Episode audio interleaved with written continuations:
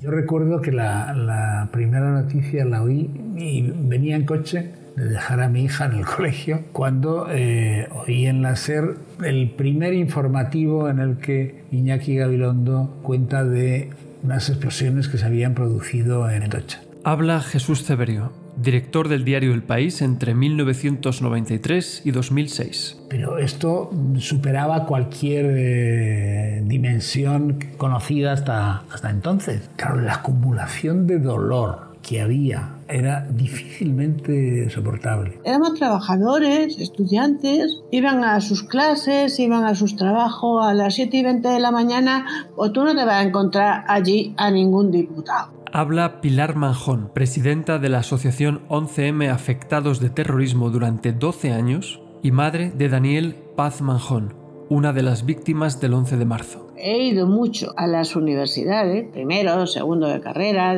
sobre todo a Carlos III, y me daba mucha pena porque yo veía allí a niños que no sabían lo que había pasado. Pues yo muchas veces les decía, es que aquí podría estar tu madre, que es que mi niño no era especial, solo iba a estudiar segundo de carrera. Ese tipo de cosas es verdad que me han reconciliado con la vida.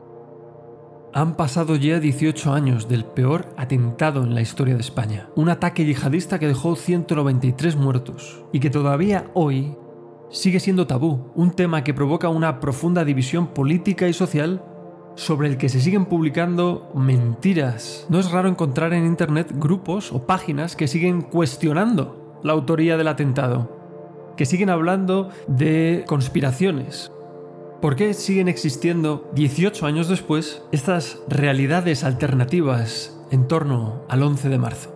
Hoy repasamos los acontecimientos ocurridos en aquellos días de marzo y lo hacemos escuchando a cuatro de sus protagonistas. Mi nombre es Guillermo Logar. Soy guionista y director de escena y os invito a que me acompañéis en este viaje a través de nuestro pasado más inmediato que tiene como objetivo identificar el origen de muchos de los problemas que nos siguen afectando a día de hoy. Bienvenidos a la España de ayer.